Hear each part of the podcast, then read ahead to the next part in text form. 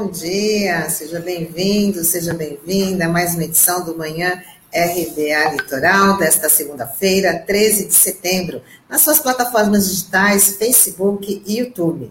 Junto comigo, Sandro Tadeu, Douglas Martins, muito bom dia.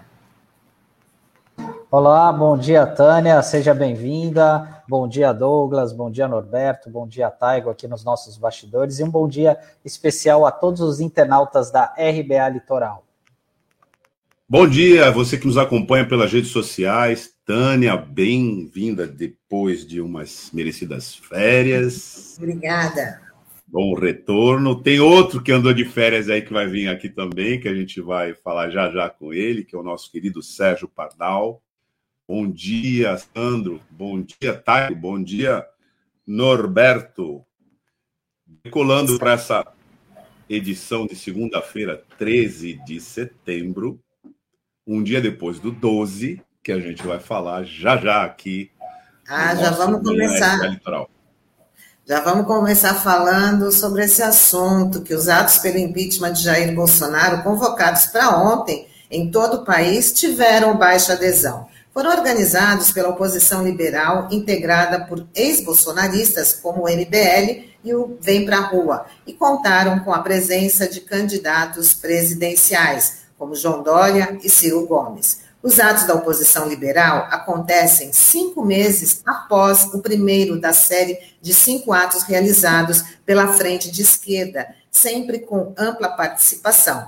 A oposição de esquerda também lançou a data indicativa de 2 de outubro para a próxima mobilização nacional. Também não dava para ser diferente sem a, adesão de esquerda, o fracasso desse, desses atos. E não dá para participar de um ato onde o ex-presidente Lula é hostilizado né? Porque teve muitos comentários nas redes sociais por causa, por conta da não adesão dos partidos de esquerda, mas também é por conta disso e já era um ato aí fadado ao fracasso, né, Douglas? Então, Tânia, é, é isso aí mesmo. Esse ato, vamos lembrar, ele foi chamado pelo MBL com uma palavra de ordem que dizia nem Bolsonaro nem Lula já foi um erro monumental para um ato que se pretende é, amplo para o impeachment do Bolsonaro. Um erro de construção, é, aliás, primário, que tentou se corrigir com a retirada desse, desse, desse apelo. Porém, o espírito dessas forças é exatamente esse isso é uma posição de direita ao bolsonarismo que, de certa maneira, é resultado de uma primeira mobilização desse, dessa oposição de direita. O MBL e o Vem Pra Rua foram movimentos digitais, né? movimentos construídos no ambiente digital, naquela lógica da guerra híbrida, que é, resultou mais tarde no golpe de Estado contra é, as administrações do Partido dos Trabalhadores, mas que eram administrações que reuniam as forças de esquerda com um projeto social claro, né? E com uma orientação para a economia muito mais firme, no sentido, primeiro, da soberania nacional, com inclusão social e proteção social. Eles estão no início do processo golpista. E eles estão na execução do processo golpista. Aliás, todos eles. Todos eles. Né? Se você for nominar, né, a maior parte dos que estavam no palanque ontem eram bolsonaristas até agora, são cristãos novos, vamos dizer assim, com relação à oposição. Mas é, o que surpreende é também uma certa inexpressiva, mas tem que ser registrada, defecção da esquerda para esse palanque. Porque você teve nesse palanque o deputado federal Orlando Silva, do PCdoB. Você pode é, tentar entender esse movimento como um movimento desesperado para se defender da cláusula de barreira que vai extinguir né, alguns partidos, caso ela prevaleça, mas não se justifica, né? Você teve a deputada estadual pelo PSOL, Isa Pena, que protagonizou há pouco tempo né, uma batalha anti-misoginia que unificou né, uma solidariedade imensa né, do movimento feminista, mas de todos os que são anti-bolsonaristas, né, que reproduz esse tipo de misoginia, como eu disse, num palanque que é misógino. Isso sem contar que ali estavam partidos bolsonaristas da primeira hora, como o Partido Novo. E, ao final, né, a figura de um Ciro Gomes, que acho que a gente pode classificar, desde o processo golpista, como uma espécie de biruta política.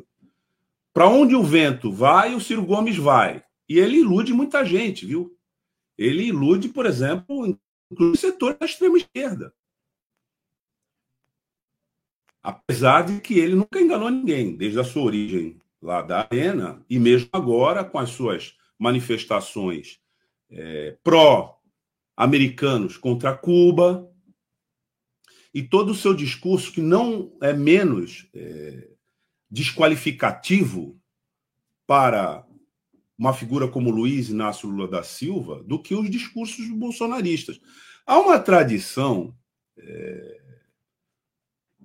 na militância de esquerda que diz o seguinte: bom, a extrema esquerda e a extrema direita, uma hora elas se tocam, né? E elas até se confundem. E eu acho que esse episódio é, ilustra um pouco isso. Mas queria concluir aqui dizendo o seguinte: o que se tentou ontem foi se estabelecer um palanque de rua para a terceira via. Deu ruim. Por quê? Porque rua pressupõe algum nível de conexão popular e de apoio social real, aí não é digital. Hoje, quem tem isso é, infelizmente, o bolsonarismo que ganhou essa mobilização é, numa construção que saiu do controle das oligarquias, e foi ele que arrematou a mobilização de rua, com uma espécie de transe da insanidade, que são esses movimentos aí que eventualmente tomam essa forma de motociata, carreata e etc. E uma luta social, uma construção social de quatro décadas. Isso não é brincadeira, quatro décadas. Faz 40 anos que essas forças políticas que o PT representa, e representa bem, e não roeu a corda, e não mudou de lado, e não mudou de programa, e por isso tem a força que tem para se contrapor ao bolsonarismo. Mas o curioso é que você vê algumas análises dizendo: bom, mas o PT divide a esquerda, o PT divide a, a frente democrática. Mas peraí, não é, não, são, não é um movimento Povo Sem Medo com o PSOL, né? É, não é um movimento Brasil Popular com o PT e todas as organizações sociais. Não são as centrais sindicais mais ligadas ao projeto de emancipação né, da classe trabalhadora, como a CUT, etc., que estão construindo, desde abril, uma agenda de resistência na rua? Onde é que estavam essas forças em abril? Onde é que eles estavam? Abril, maio, junho, julho, agosto e setembro, que foi o ápice da cartada golpista frustrada do bolsonarismo. Então, é, são as forças de esquerda que estão dividindo a frente ampla? Eles nunca tiveram. O que tem que acontecer é que eles precisam se conscientizar que terceira via é uma hipótese que não está colocada. E esse fracasso dos atos de ontem demonstraram isso. Bom, a luta continua. E novas manifestações estão sendo convocadas agora para o dia 2 de outubro. Vamos ver se essas forças vão ser consequentes com o que elas disseram, que se tiver palanque, se tiver ato pela democracia e contra o bolsonarismo, nós temos que estar juntos. Vamos ver, Tânia, como é que vai ser no dia 2 de outubro. Verdade, né? E também não dá para se aliar com, com, pessoas que defendem escola sem partido, são invadem hospitais para é, contestar os números da, da, da Covid, são a favor das armas, totalmente pautas né, é, contrárias ao que defende aí as alas progressistas, né, Sano? É, exatamente, Tani. E assim, até pela. Vocês não vão me deixar mentir, porque a gente que já participou da construção, até mesmo de várias mobilizações populares, a gente sabe que muitas vezes, até para discutir o lema, sai um quebra-pau danado, né? Então, você imagina só você dar um cavalo de pau num ato que, como o Douglas bem citou, né? Era nem Lula nem Bolsonaro, inclusive no sábado e domingo é, da, passados, né, da, da semana anterior, é, foi feita uma espécie de esquenta aqui na Baixada Santista por, por integrantes do MBL em Santos e Guarujá, e o lema era esse: nem Lula, é, nem Bolsonaro. Então é difícil você mudar, e houve muita discussão. É, ao longo dos últimos dias, se a esquerda tinha que participar ou não. E assim, e atos como esse, você não pode construir do dia para a noite. É uma construção, como bem disse o Douglas, né? Então, é algo que a gente precisa ser construído, né? Porque existe o fora Bolsonaro, que muita gente concorda, mas tem que ser muito combinado com os russos, né? E só para fechar isso daqui, o fracasso de público, né? Porque tem até o, é, o, o sensacionalista fez uma brincadeira, né? É nem Lula, nem Bolsonaro, nem o público, né? E para você ter uma ideia, né? O próprio MBL estima que, estima que participaram cerca de duas mil pessoas ontem na Avenida Paulista. E a Secretaria de Segurança Pública até deu uma força ali para o movimento, né? E disse que tinham 6 mil pessoas ali na Paulista, né? Então o Dória acabou dando uma forcinha ali para dar uma turbinada, para triplicar a quantidade de pessoas que participaram do evento. E desejar aqui um bom dia para Cleide Lula Bertolini, para o Beto Arantes, o Beto Arantes falando o ato flopou. Bom dia, Fabiana Prado Pires de Oliveira ao Marcos Roberto, a Cibele Lacerda, a Fabiana dizendo aqui, o PSOL não fechou o ato com o ato de ontem, exatamente por ser organizado por golpistas bolsonaristas. Lamentável ter visto a deputada Isa Pena no ato. Cibele Lacerda, bom dia, camaradas. 2 de outubro, fora Bolso, Bolsonaro e Mourão já. É, e esse programa é de hoje, né? Esta, essa segunda-feira, dia.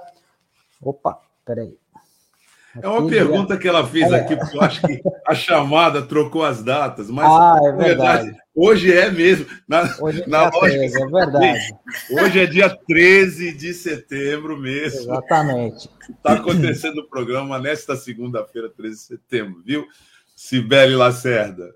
É, aí o Beto Arantes, em um segundo, eventual segundo turno entre Lula e Bolsonaro, em quem o MBL vota? Realmente, essa é uma pergunta interessante. É, a SBL, tá bom, me chama para a festa que é contra mim. o Marcos Roberto, estamos perdendo tem, tempo, 100 reais mais camisa verde e amarela, almoço, hospedagem, movimento MBL. Bom, e tem um absurdo, né? Porque ontem a reportagem, se eu, me, se eu não me engano, da Folha de São Paulo, flagrou pessoas com a plaquinha Volta Temer, né? E receberam 50 reais ali para ficar com essa plaquinha Volta Temer aí já é demais, né? Então... É, exatamente, né? Você vê que esse tipo de palanque propicia, né, cara? Ele, ele, na verdade, ele, você tem que considerar que ele tem a possibilidade de mobilizar forças do além também, né? Sim. É, e muitas vezes essa pessoa acaba topando entrar nessa por uma necessidade, até pela crise que está no país, né? A gente não está condenando as pessoas que estão lá, estão ganhando de uma forma digna até esse fazendo esse trabalho ali, porque precisa sustentar, né? Bom, mas vamos continuar aqui, falar um pouquinho sobre a CPI da Covid, que nessa semana serão retomados os trabalhos da CPI lá no Senado. Amanhã vai depor o Marcos Tolentino, suposto sócio da Fibbank. E na quarta-feira, o lobista Marconi Farias. E na quinta-feira vai ser a vez do Danilo Trento, suspeito de ser o sócio oculto do empresário Francisco Maximiliano, dono da Precisa Medicamentos, né? Então, só para relembrar aqui, que já faz um tempinho que a gente não fala da CPI, porque a gente não teve, é, não teve nenhuma audiência na semana passada por conta do feriado. Esses dois depoimentos, os dois primeiros, eles têm a ver com o escândalo da fracassada compra da vacina indiana da Covaxin, que tinha a intermediação da Precisa Medicamentos. Né? O Tolentino ele é o acusado de ser sócio oculto da Fibbank. A Fibbank é aquele banco que não é banco, que atuou como uma espécie de fiadora nesse contrato com a Precisa, e é uma pessoa ligada ao Ricardo Barros, que é o líder do governo, que seria o, o articulador aí dessas negociações é, irregulares, né, supostamente irregulares. E o Marconi Faria é o que seria o lobista, né, para viabilizar esse contrato com a Precisa Medicamentos, né?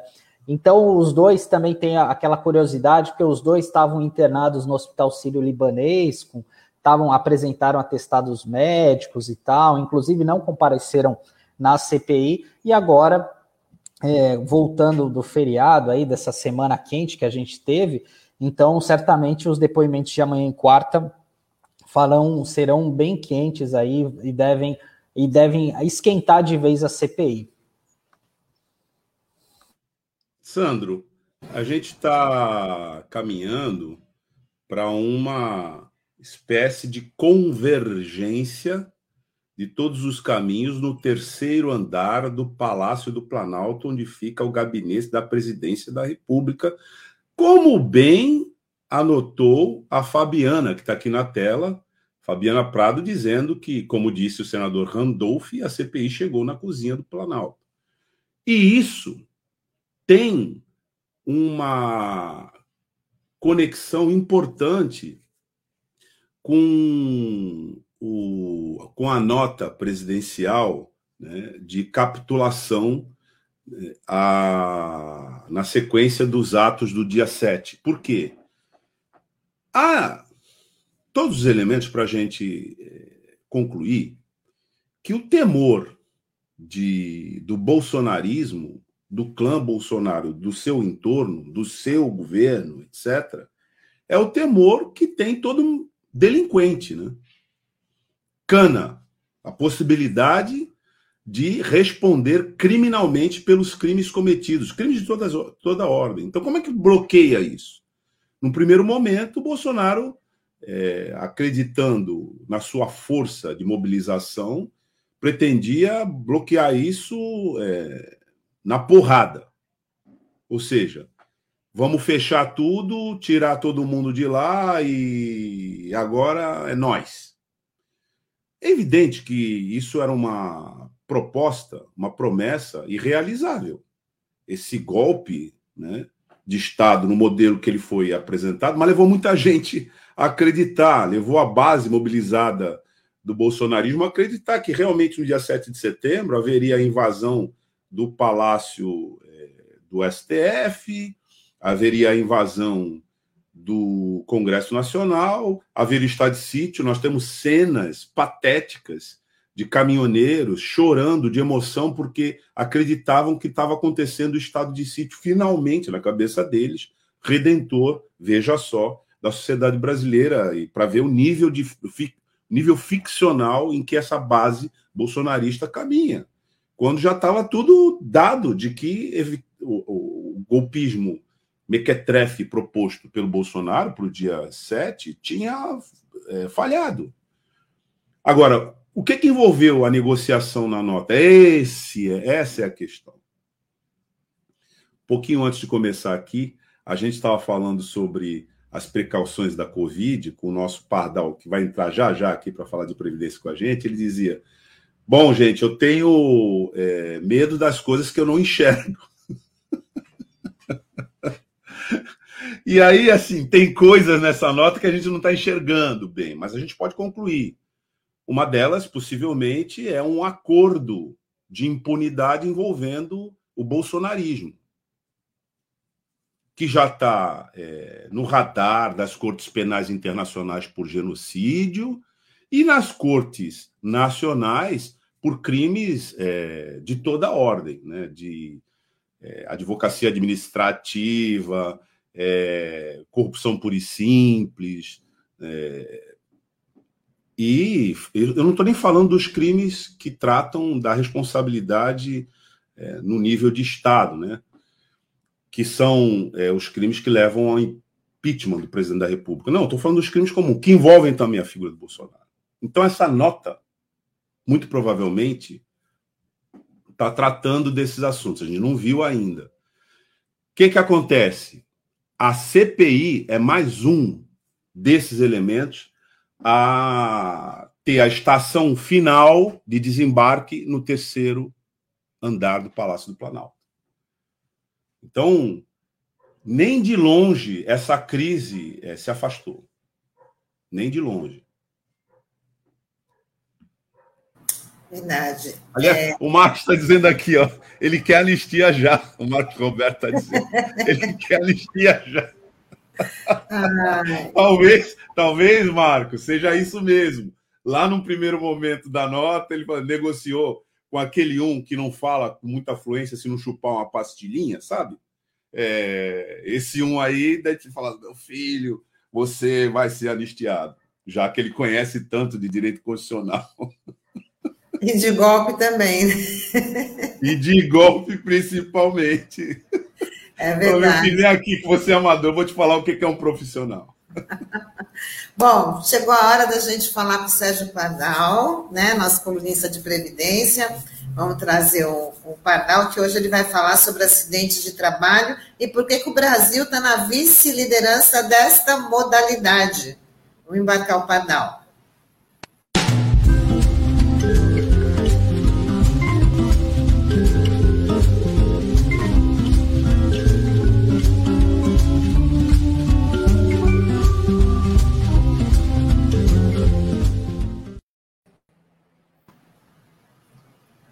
Olá, Dal, seja bem-vindo, tudo bem?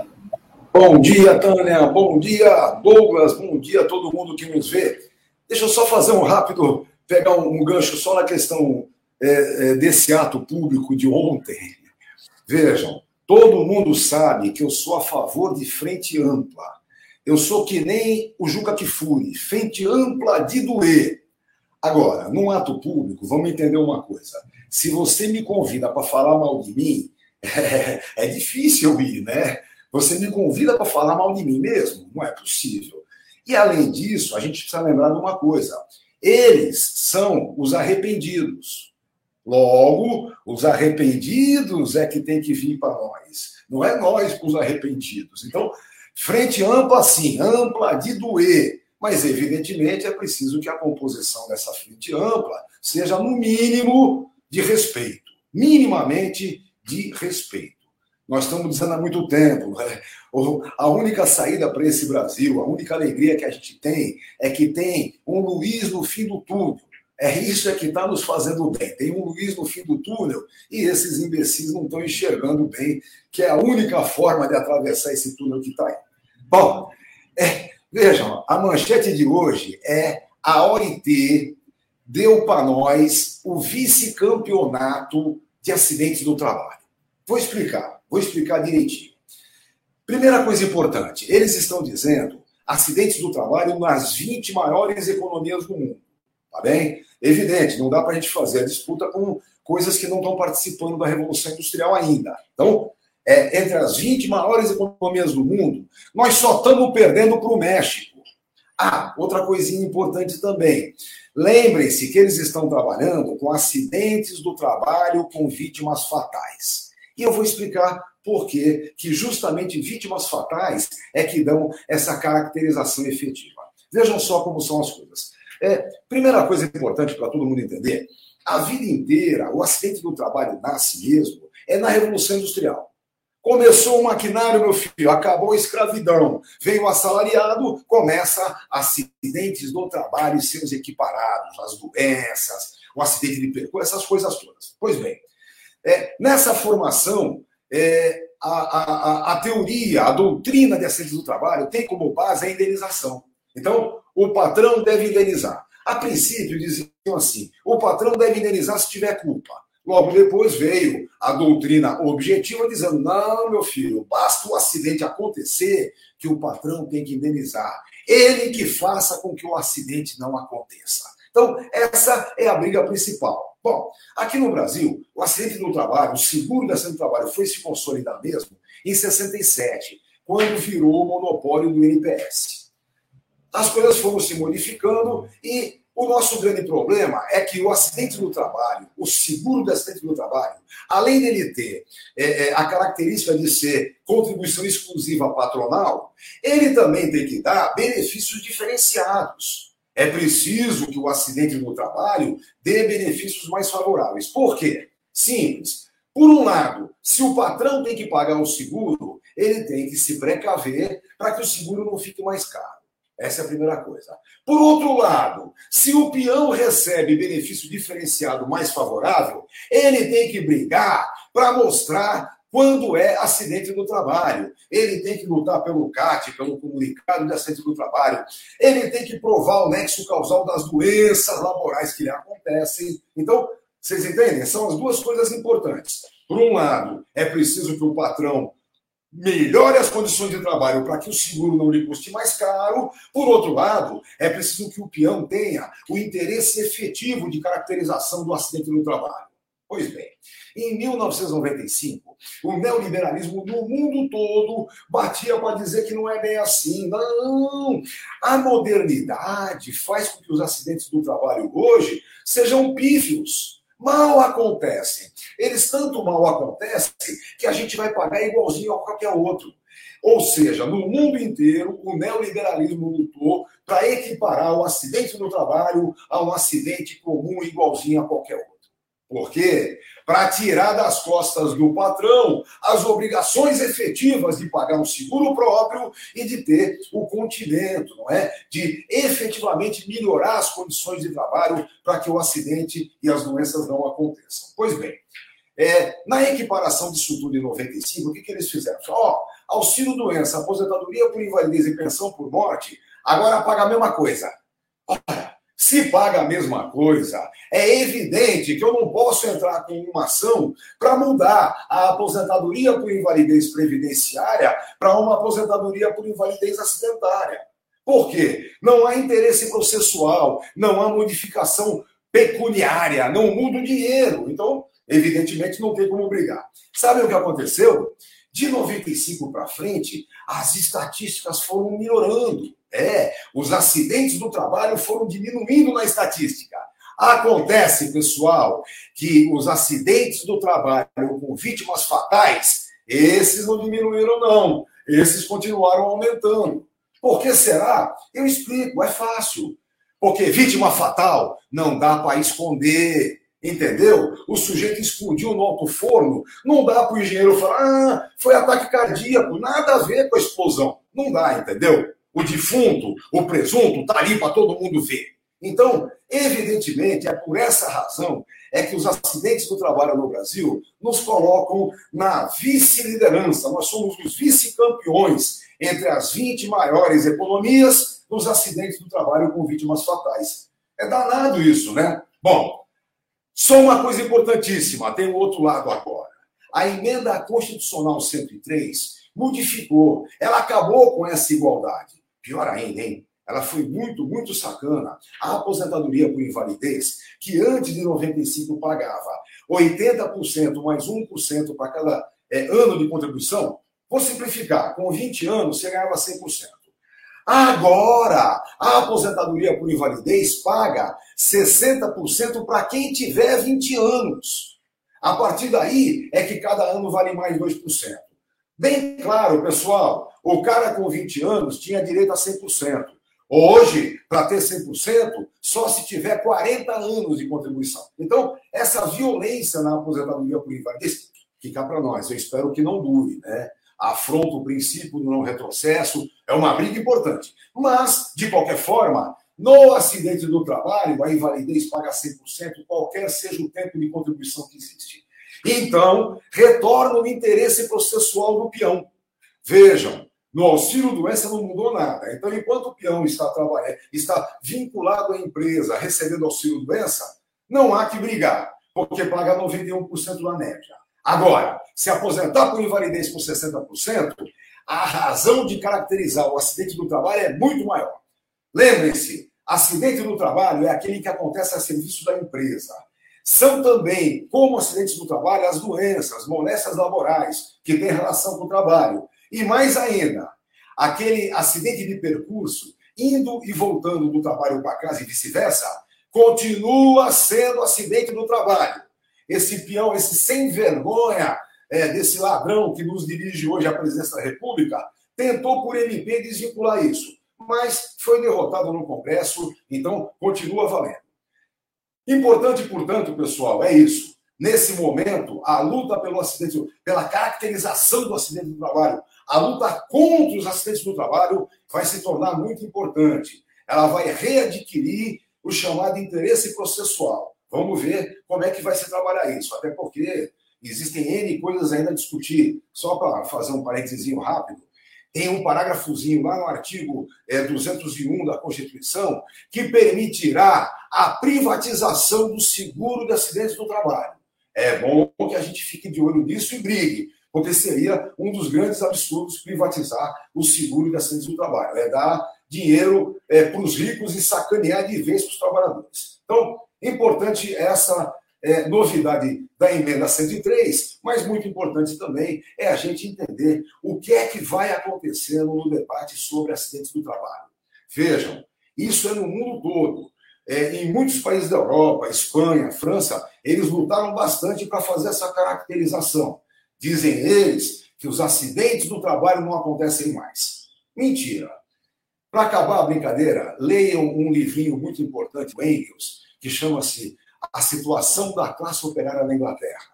Ali, num dos prefácios, ele diz que enquanto não havia comunicação tão clara assim, ninguém ligava muito para acidentes do trabalho. Agora, não se permite mais que o sangue do trabalhador corra pelas ruas. É a mesma coisa hoje. Como nós temos internet, como nós temos uma mobilização muito maior, vamos ter que brigar bastante para a redução de acidentes do trabalho.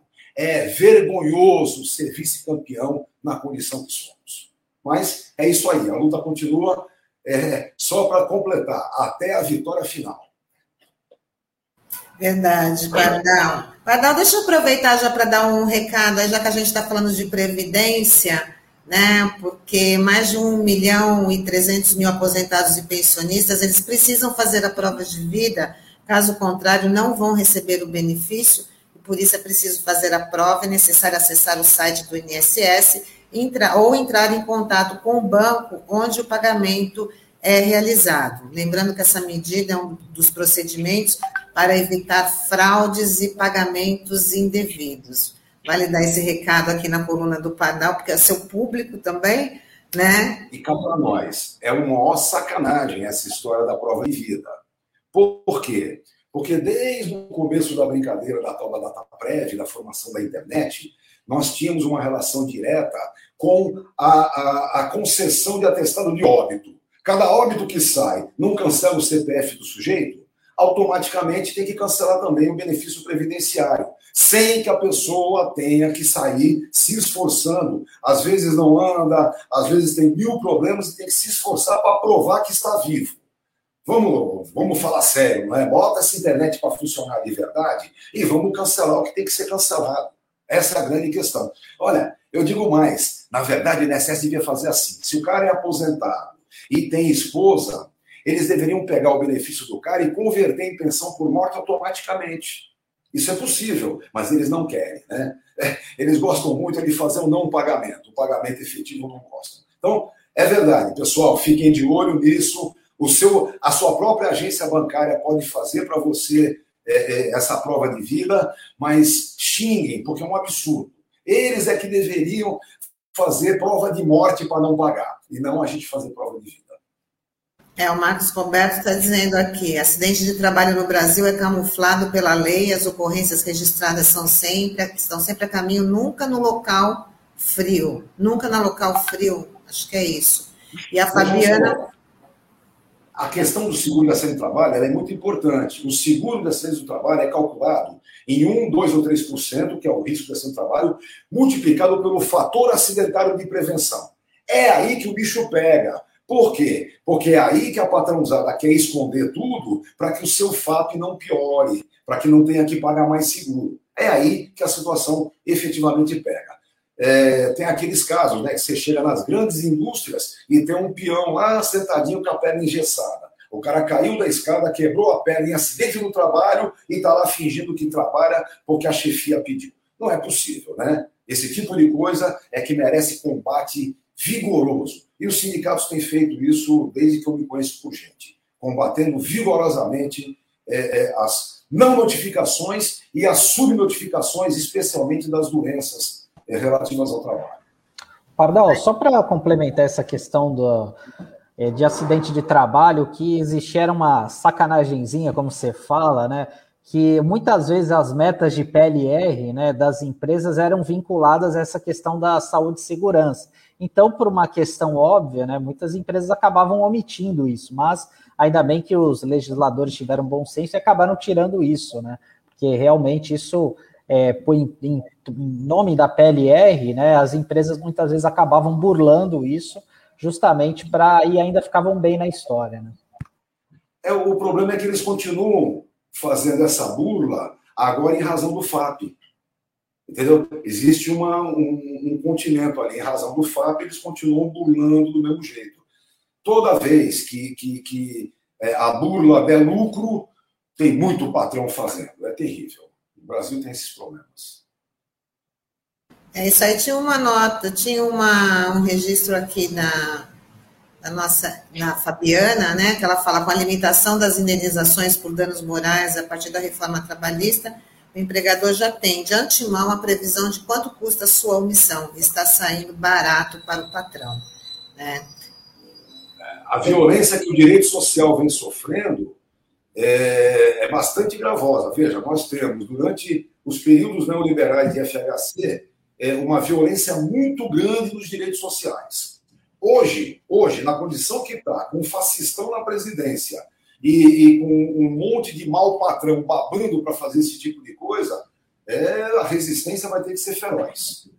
E isso nos leva de volta a um, ao ponto em que a gente começou aqui na edição de hoje, que você também comentou na sua entrada, que é a vinculação entre a resistência ao bolsonarismo e a defesa do Estado social, né, das garantias sociais porque essas pautas são indissociáveis.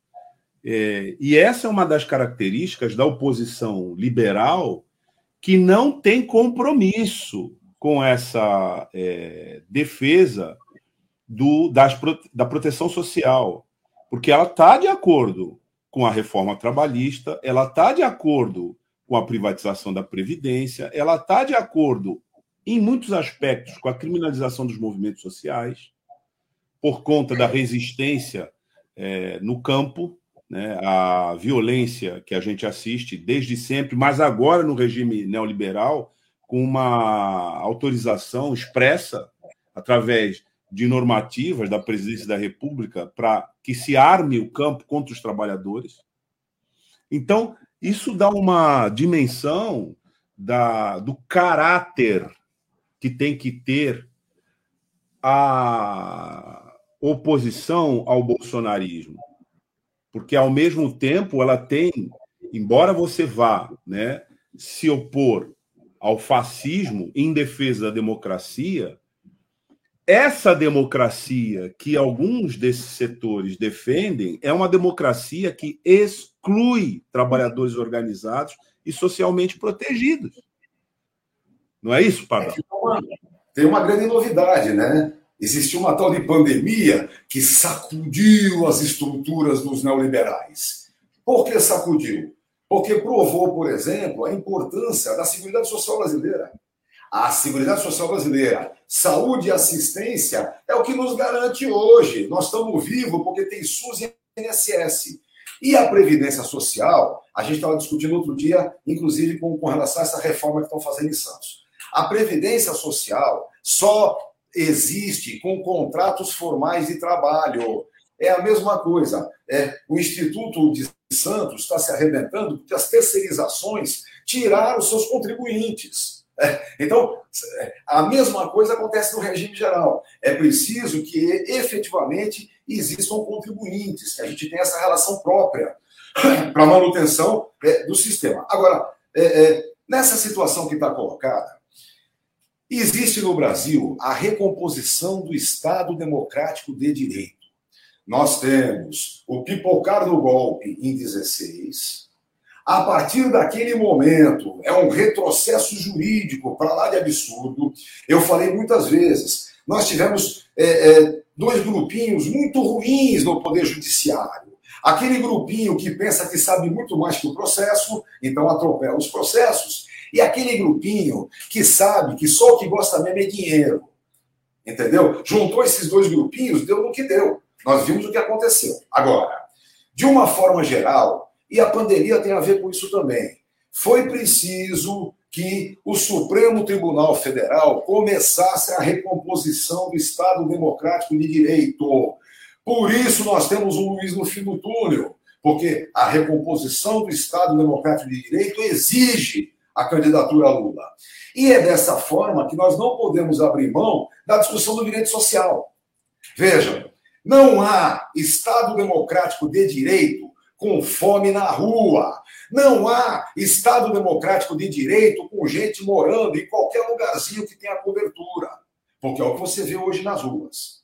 A, miséria é o que está bancando hoje. E se a gente acha que efetivamente precisamos de um Estado democrático de direito, Evidentemente, as pessoas têm que ter direito a morar, a comer, a vestir, a estudar, a ter saúde, essas coisinhas assim que é, o Estado, com todos os impostos que acumula, tem obrigação de fazer. Então, é, eu acho que essa é a discussão que a gente vai ter que fazer, inclusive na composição da frente ampla. A frente ampla que nós precisamos é aquela que efetivamente pretende o retorno do Estado democrático de direito, aquele que nós, em 1985, começamos a trabalhar, participando da porcaria do colégio eleitoral, elegendo Tancredo, mantendo o Sadei, e naquela luta toda chegamos à Constituinte, à Constituição de 88. Então, sabe, é, é, essa luta não é para se jogar fora. Nós temos que recompor efetivamente o Estado democrático de direito que quisemos construir.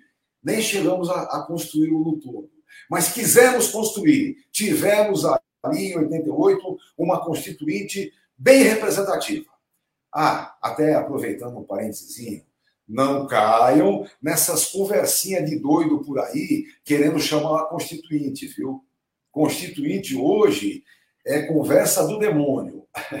o que nós aqui precisamos é a manutenção da Constituinte cidadã, da Constituição cidadã, e lutar para que ela efetivamente represente as necessidades efetivas do povo brasileiro. É, é, a pandemia mostrou para a gente o que está colocado aí. A pandemia mostrou para a gente que o nosso orgulho é o Sistema Único de Saúde. E olhem, o SUS só começa a partir de 88. Até 88, o INAMPS só atendia quem tinha carteira assinada. Eu conto hoje isso, a molecada não acredita, diz que é mentira minha. Não, isso nunca existiu. Juro que existiu, tá bom? SUS é a partir da Constituição Cidadã e é de suma importância. Então, é por aí que a gente vai ter que, que brigar bastante. Eu acho que, é, de uma forma geral, a luta está sendo bastante dura, é, é, perdemos muita gente, perdemos grandes companheiros, inclusive em relação à Covid, mas acho que é, é, não é possível que o retrocesso se mantenha efetivamente como pretende a extrema-direita no mundo todo. Não é no Brasil, é no mundo todo. Esse débil mental que nos governa é igualzinho a um monte de outros que estão por aí. Alguns, inclusive, em governos. Outros é, chegando a 13% numa votação, fica para nós uma baita vergonha. Né? A Alemanha ter 13% de votação em nazistas, é, o povo alemão devia ficar roxo de vergonha. É isso aí, Pardal. É Obrigadão aí pela sua participação mais uma vez. Desejar para você uma ótima semana e a gente te espera na semana que vem. Bom retorno, viu, Pardal, para aqui, para as nossas transmissões. Bela camisa, Fernandinho. É, sabe o que acontece? Eu sempre faço questão de mostrar que eu sou vermelho. Grande abraço para todo mundo. O coração é tchau, vermelho. Tchau, Pardal. Fica do lado esquerdo do peito e sem ele ninguém vive. Lembra dessa, né? Essa era bonita. Coração é vermelho. Fica do lado esquerdo do peito e sem ele ninguém vive. É isso aí. Valeu. Tchau, Pardal. Até semana que vem. Tchau, tchau. Pardal. Até. Bom, vou dar uma satisfação aqui para os nossos internautas, que o nosso convidado está com problema na, na internet, né? Então, acho que hoje, infelizmente, não vai, a gente não vai poder conversar com o Marcos Verlani, né, Sandro, sobre que, qual seria o assunto que ele iria abordar aqui, que quem sabe uma outra oportunidade a gente possa conversar com ele.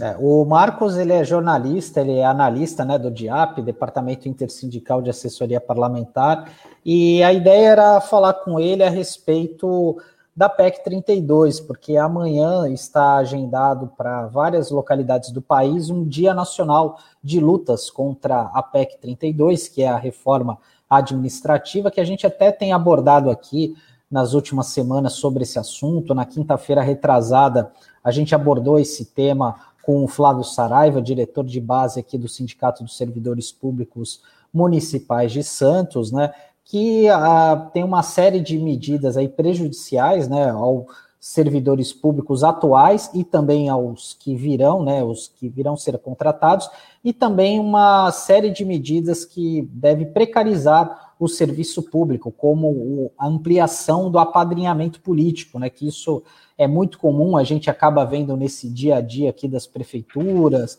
dos legislativos locais, né? E isso é, vai, de uma certa forma, aumentar caso a PEC seja aprovada. E outros assuntos também que a gente pretendia abordar com ele é, seria os efeitos práticos né, dessa recriação do Ministério da Previdência e do Trabalho, que tem o Onyx Lorizone, ou se realmente essa a, a criação da pasta foi apenas para criar um emprego para um amigo do presidente Bolsonaro, amigo não, padrinho dele de casamento, né? E também é, a gente falar sobre a questão da bancada sindical, porque é, ano a ano a, essa bancada sindical ela vem diminuindo no Congresso Nacional, né? E é importante, né, que é, os trabalhadores votem em representantes, pessoas compromissadas, né, para evitar é, que a gente sofra atropelos, né, como a gente teve, por exemplo, na reforma trabalhista de 2017, que a gente teve muitas perdas, né, é, os trabalhadores de uma forma geral, dificuldades para acessar a justiça,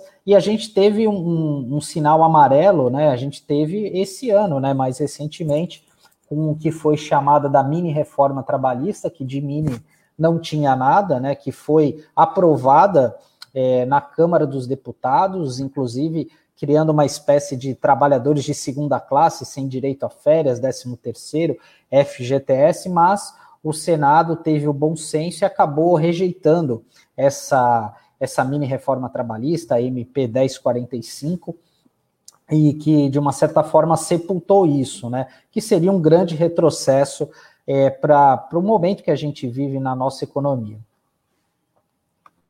A gente, com a PEC 32, infelizmente, né, a gente lamenta né, a impossibilidade do Verlane é, participar conosco.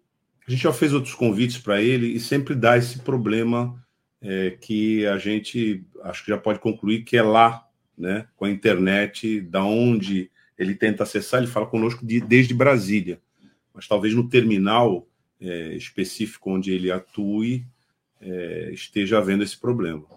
É, lamentável, mas essa, essa, essa pauta ela vai, é, na medida em que a gente vai conversando aqui no nosso Manhã RBA Litoral, né, a gente também vai amadurecendo a percepção de que a reforma é, administrativa, que na verdade é mais um passo na, na aniquilação do Estado, agora atacando diretamente os servidores, porque ela prevê é, duas é, medidas que são medidas que vão transformar é, o que nós temos numa outra realidade, para pior, é claro.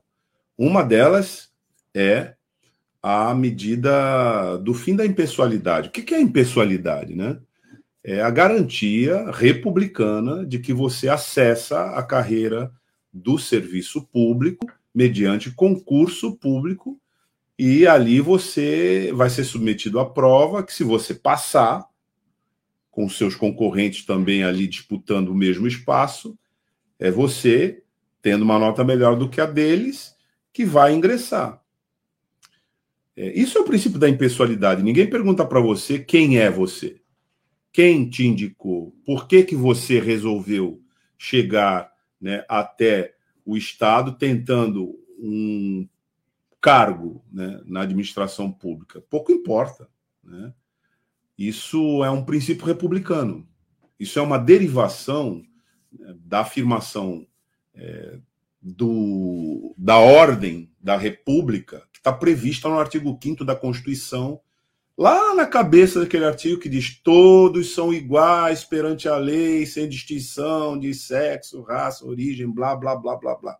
Então, essa igualdade é que é traduzida na hora de você, como brasileira, como brasileiro, é, no pleno exercício dos seus direitos é, constitucionais, os seus direitos de cidadania, enfim, não está devendo nada para ninguém, né? Esse direito é assegurado para você concorrer a um posto no serviço público. É assim. Bom, a PEC 32 acaba com isso. Então, nem necessariamente você vai ter é, essa porta de entrada. Ela abre outras portas de entrada que vão inviabilizar essa. Que outras portas de entrada? Essa que o, que o, que o, que o Sandro disse aqui, do clientelismo. Que era o regime anterior à Constituição de 1988, gente. Aquela Constituição é, anterior que, é, que foi criada pelos militares no ato institucional, é, na, aliás, na sequência de atos institucionais né, que desfiguraram a outra Constituição de 47, ela estabelecia isso, eles controlavam isso. Aqui em Santos, uma empresa grande chamada Prodesan tinha um departamento de mão de obra externo chamado DIMOI que empregava com cartinha diretamente as pessoas. Muitos dos servidores públicos hoje que estão é, já encerrando as suas carreiras aqui no município de Santos ingressaram pela Dimói, que, aliás, tinha um, um, gestor lá que, de tão popular que ficou com essa coisa das cartinhas, se candidatou a vereador. Essa prática era prática, mas não era uma particularidade de Santos, era assim no país inteiro. Douglas, posso até dar um outro exemplo? É, vocês claro. sabem, eu trabalho como é, assessor do sindicato aqui dos urbanitários, que representa é, trabalhadores da Sabesp, CPFL, CETESB, né? E tem um, um caso que é muito famoso aqui, é, de um funcionário da CETESB, né? Que sempre quando tinha as reuniões e tal, e ele sempre, e ele sempre fazia a mesma pergunta. Mas o que, que o Justo acha disso? O Justo era fazendo referência ao Oswaldo Justo, que foi prefeito aqui de Santos, deputado estadual, então era, era algo clássico, assim, sempre quando tinha alguma assembleia, alguma reunião, mas o que, que o Justo acha disso? Então, isso mostra, assim, então, isso porque não tem nada a ver diretamente, né? Era um órgão estatal ligado ao governo do estado, mas para você ver o exemplo de como isso ocorria, né, anteriormente. Né? Claro. Com o fim da impessoalidade, você vai ter a máquina pública retalhada né, por coronéis políticos. Então você é a volta do coronelismo, com currais eleitorais. E o favor, porra, é, vários delegados da Polícia Federal, anterior a esse período, lá na ditadura militar, eles começaram né, sendo colocados no posto pelo ditador de plantão. Não tinha concurso. Não existia isso.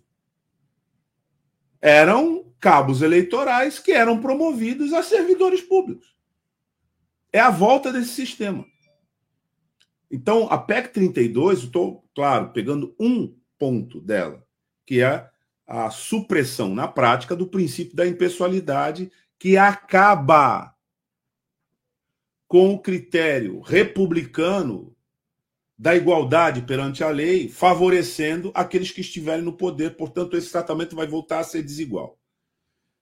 O outro, eu dizia que são dois, são muitos, mas estou só trazendo dois é, princípios que estão sendo violados com a PEC 32.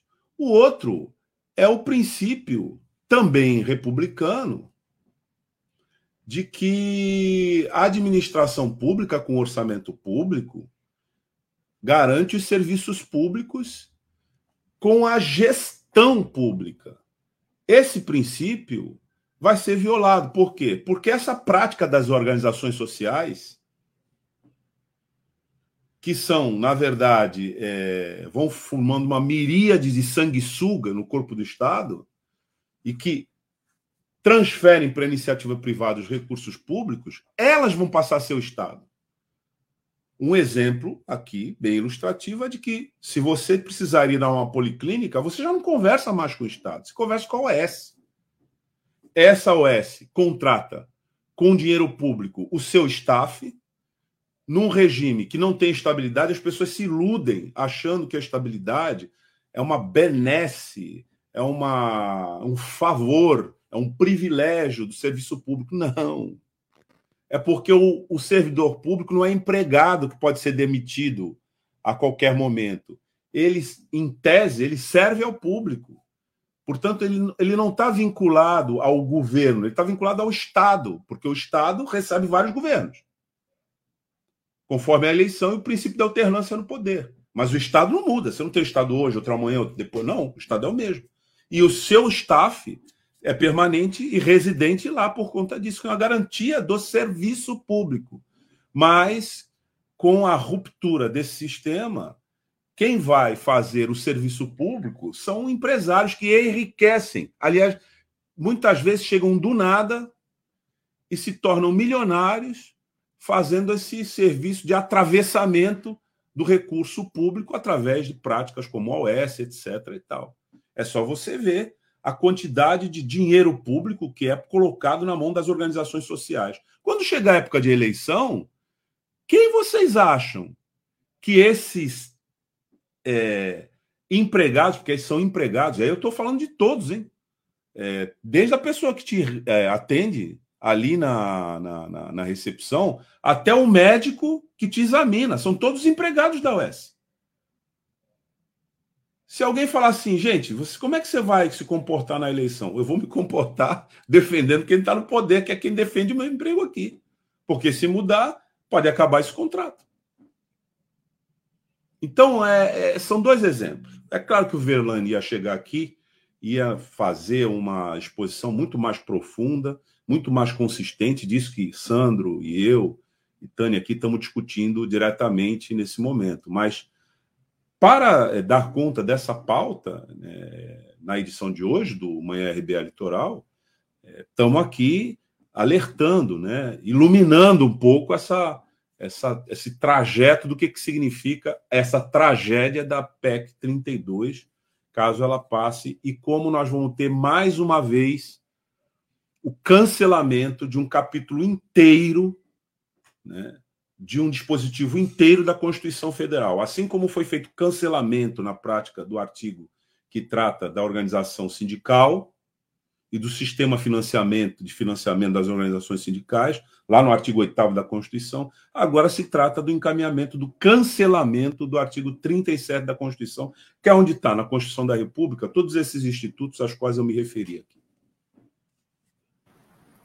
Bom, então, hoje é segunda-feira, dia de arte bancada, às cinco e meia da tarde, aqui na nossa RBA Litoral. E quem vai falar para a gente como vai ser o programa de hoje? Tânia, só um pouquinho antes da gente eh, ah. passar para esse comentário, é que tem alguns comentários aqui ó, sobre esse assunto que eu acho que valeria a pena a gente ler. Ah, bom, e o Donald também ainda não, ainda não chegou. A gente já daqui a pouquinho já chama ele. Vamos Pode colocar, Taigo, por favor. O Marcos Roberto ele fala: estabilidade inter, internacional é garantia para quem investe no Brasil. Ele também diz: o rolo compressor chegou, temos que criminalizar as pautas com reivindicações trabalhistas como garantia. Pois não, pois não temos garantia de nada, só do navio bomba. É verdade, Marcos. E ele diz: cava subaquática garantias.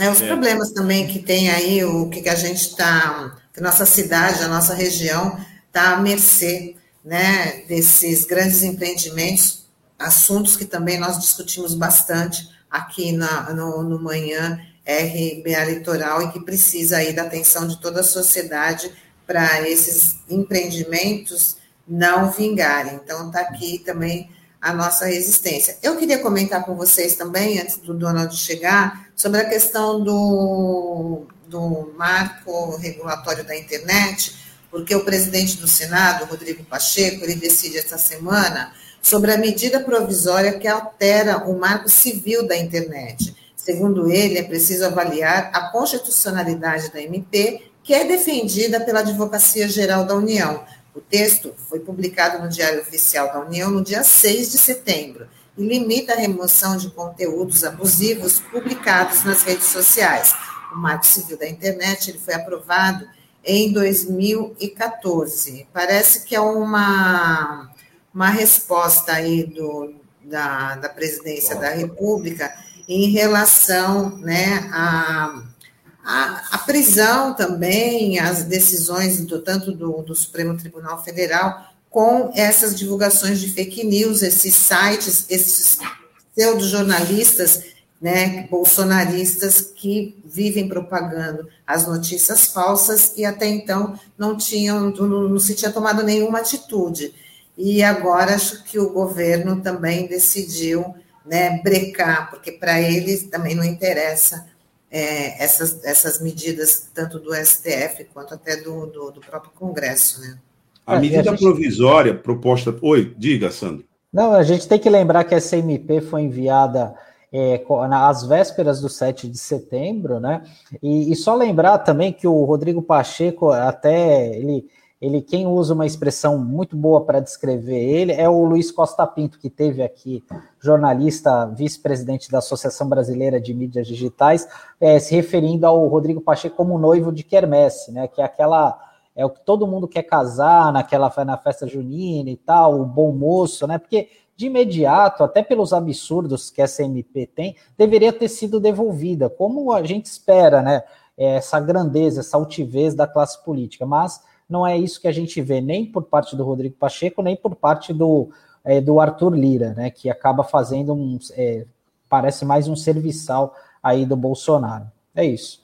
Não, parece não, ele é. E você tem razão quando você lembra aí essa performance de noivo de Kermesse trazida aqui para o nosso numa entrevista aqui conosco, porque num primeiro momento preciso lembrar que essa medida provisória foi apresentada, como você também bem lembrou, Sandro, no ápice do golpe previsto para 2000, previsto para o dia 7 de setembro, e, portanto, não era ainda é, o contexto da capitulação que veio na sequência.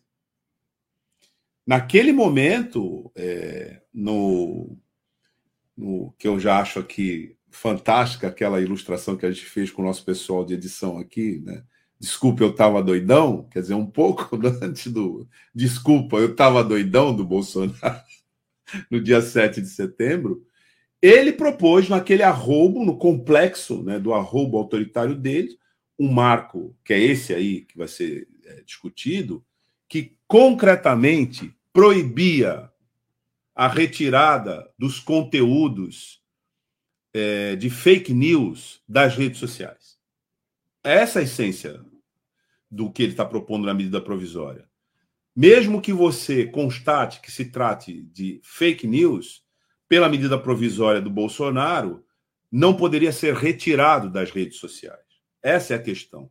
É claro que o Bolsonaro faria isso. Por quê? Porque ele é um governo fake news Fake news foi o processo que o levou ao poder, fake news é o processo que o sustenta no poder, e fake news será uma garantia para que ele, com sucesso, quem sabe, porque uma vez golpista, sempre golpista, tente nova é, manobra dessa ordem.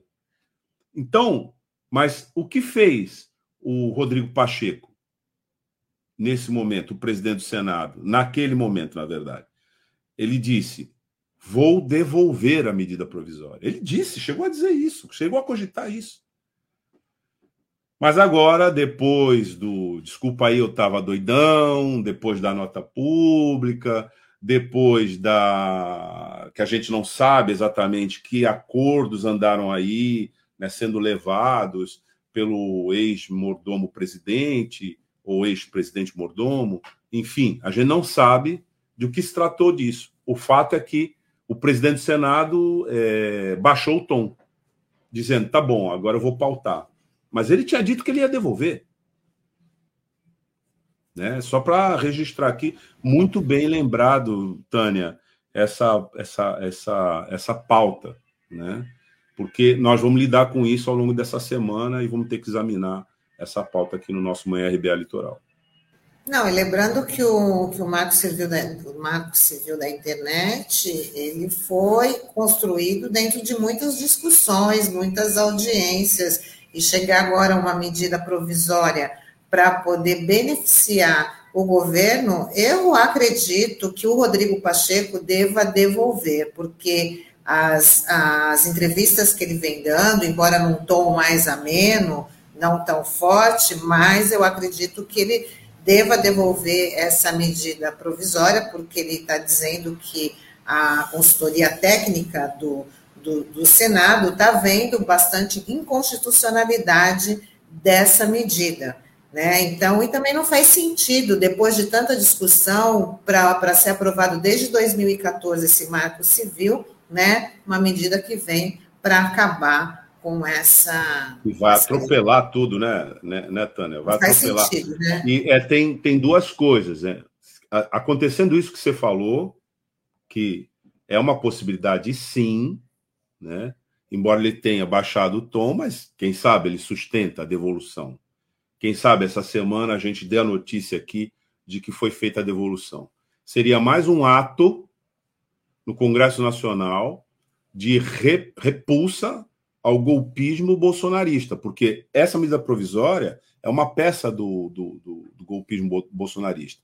E pode ser que você esteja é, também, é, de certa maneira, cogitando é, uma possibilidade real, porque quando se deu né, o, toda a mobilização que passou por dentro do STF para resistir ao golpe prometido para 7 de setembro, o que se dizia é que aquele foragido da justiça, o Zé Trovão, né, que está no México, é, logo depois da capitulação com o Bolsonaro, teria dito, inclusive com o seu advogado nas redes sociais, que já estava tudo certo, que ia ser impetrado um habeas corpus no Supremo Tribunal Federal e ele voltaria.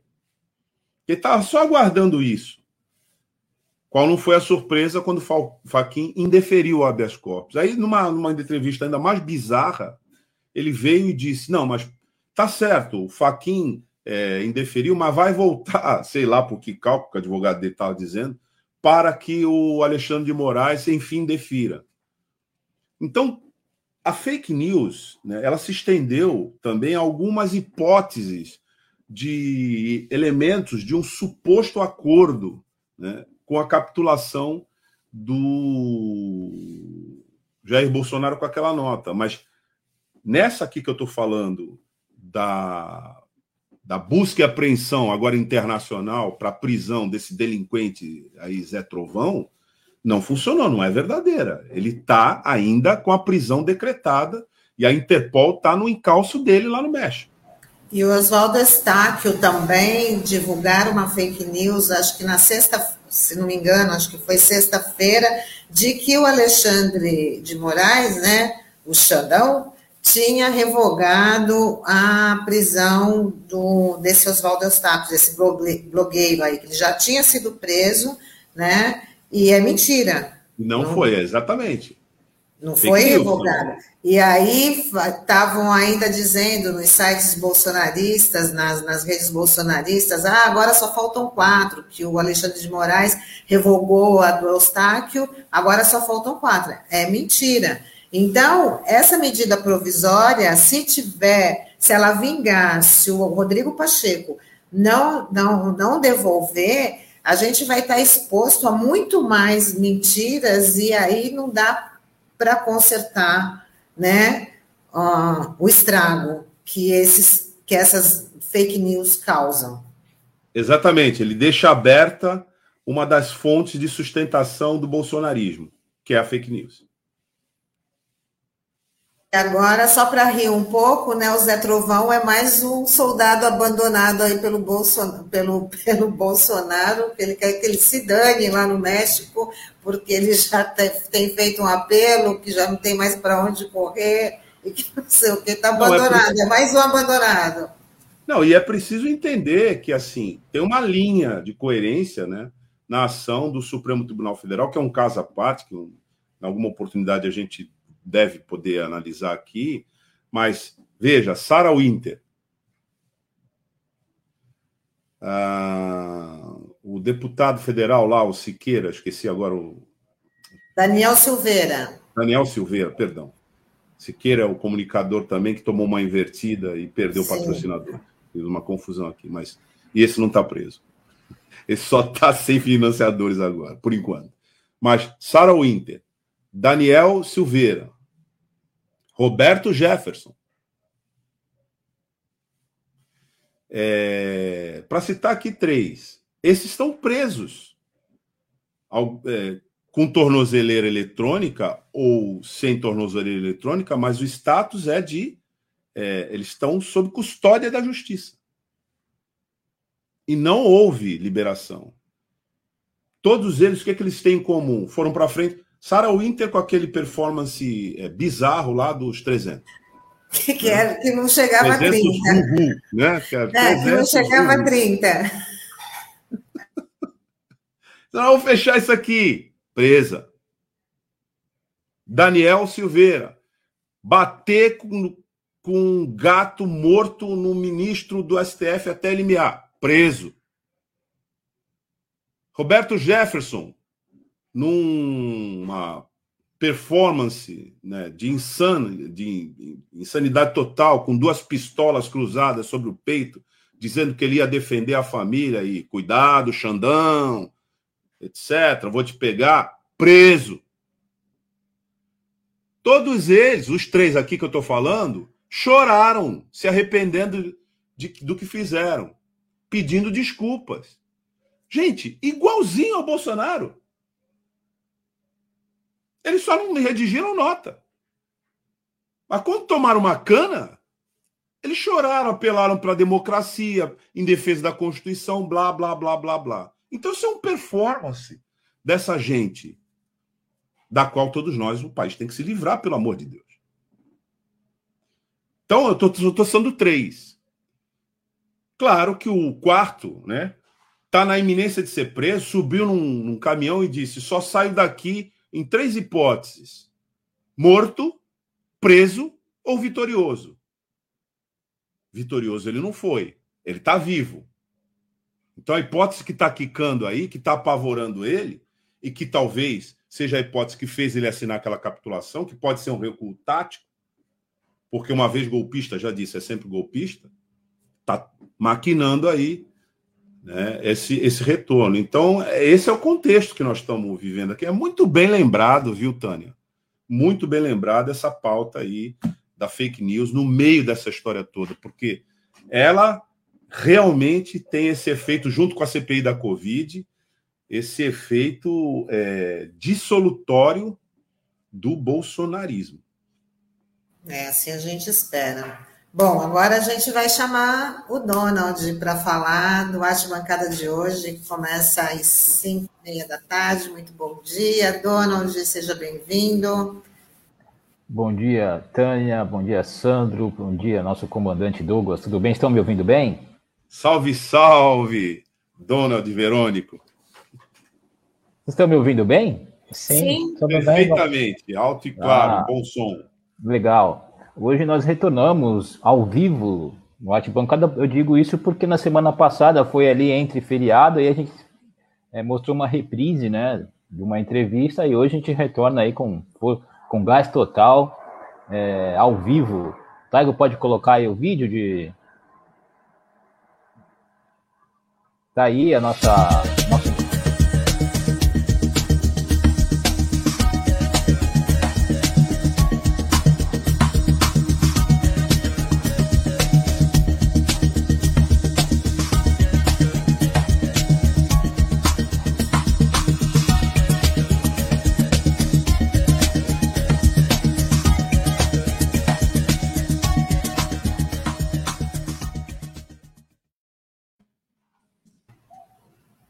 aí nosso entrevistado.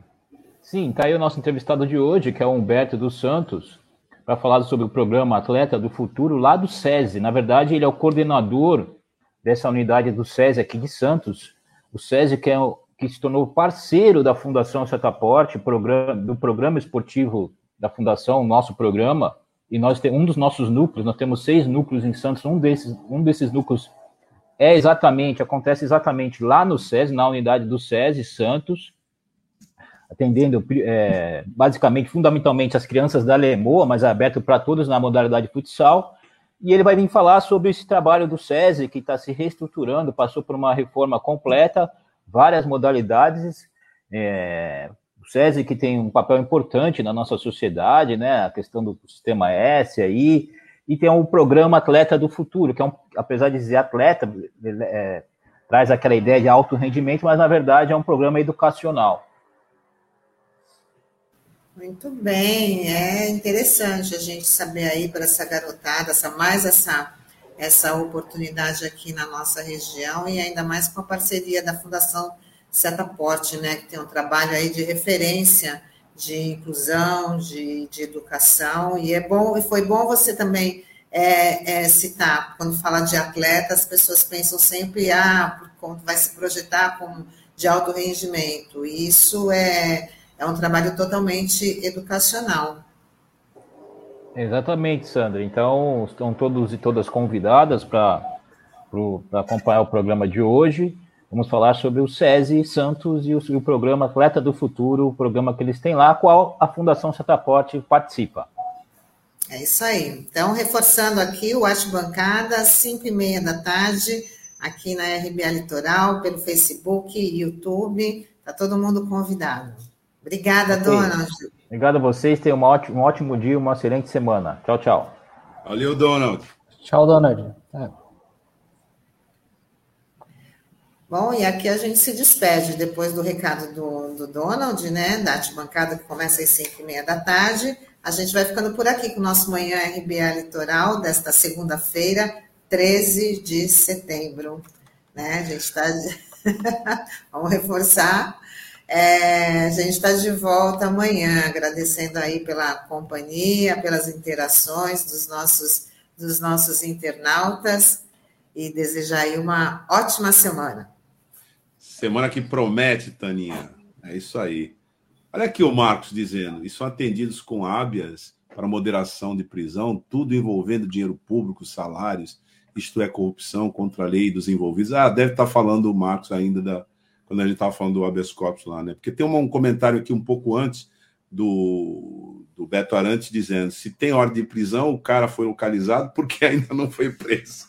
Pois é, é uma pergunta interessante mesmo, porque ele já divulgou vídeo dizendo que ele ia parar de fugir, que ele já não aguentava mais, eu acho que o dinheiro deve estar acabando, né? Então não tem mais, ele falou que não estava cansado de é, fugir. Ele, tá, ele já está localizado. Hotel, ele desaparece, né? Não, então... é que tem uma então burocra aí é, que tem a ver com o traslado, porque você vai num território né, que é fora do território brasileiro, né, portanto, submetido aos protocolos, procedimentos e à Constituição daquele país. Você sabe que ele pediu asilo, né? Lá. Ele tentou ficar por lá é, para não voltar para cá no governo esquerdista do Lopes Obrador. É preciso ressaltar isso, tá? Foi pedir asilo. Esse né? pessoal é a piada pronta, né? É. E aí, assim, viva México, etc. E tal. Oi? O que você está fazendo aí? Claro, porque ele estava ali numa espécie de pit stop para entrar nos Estados Unidos, que ele não conseguiu. E é por isso que ele vai ser trasladado de lá para cá. Agora, como é um ato entre estados, isso demanda protocolos que passam por mala diplomática, né, do serviço, é, na verdade, de Ministérios das Relações Exteriores, aqui do nosso Itamaraty, com o correlato lá, desce uma ordem a um juiz, porque é uma ordem de prisão. Então, um juiz que defere. Né? Sabe por quê, Tânia? Tudo isso chama-se civilização. Porque ele está coberto por garantias de direitos humanos. Porque não é vingança, é justiça. É por isso que ele não simplesmente ele não é não se aplica a ele os métodos que eles queriam que se aplicasse aos, aos ministros do Supremo Tribunal Federal. Que se pegassem todos, né, pela toga de lá e pendurasse todos em praça pública, de preferência enforcando os 11, né, na Praça dos Três Poderes. Não é bem assim. Não é bem assim nem para ele. Graças aos procedimentos civilizatórios, este criminoso ainda não está aqui. Mas vai estar. Vai estar. Porque, como você disse, o dinheiro está acabando, né? É, ele está num país que não é o dele, agora ele virou né, defensor do governo esquerdista do Lopes Obrador, né? mas com tudo isso, a Polícia Federal, que quando a Polícia Federal botar o grampo nele, ele vai dizer, como os outros disseram, essa polícia é comunista. mas vai vir com a Polícia Federal para cá, né? Não é isso? Não quer fazer a, a insurgência? não quer cometer atos criminosos, não quer atacar o Estado é, de Direito na Constituição, ué. Daqui a pouco vai ser mais um a somar com Sarah Winter, com Daniel Silveira, dizendo: estou abandonado aqui. Né? Quer dizer que o Zé Trovão, Tânia, na hora em que o bicho pegou, fugiu como um raio. um raio já virou só uma nuvenzinha agora, né? Agora só está uma é garoinha. é uma faísquinha. Bom, vamos embora, gente. Vamos agradecer aí. Obrigadão pela companhia. Amanhã, amanhã tem mais. Obrigada. Tchau, tchau. tchau. Um abraço, Tânia, Sandro e quem nos acompanha aí pelas redes sociais. Até amanhã. Até mais. A Rádio Brasil Atual Litoral é uma realização da Fundação Setaporte, apoio cultural do Sindicato Setaporte.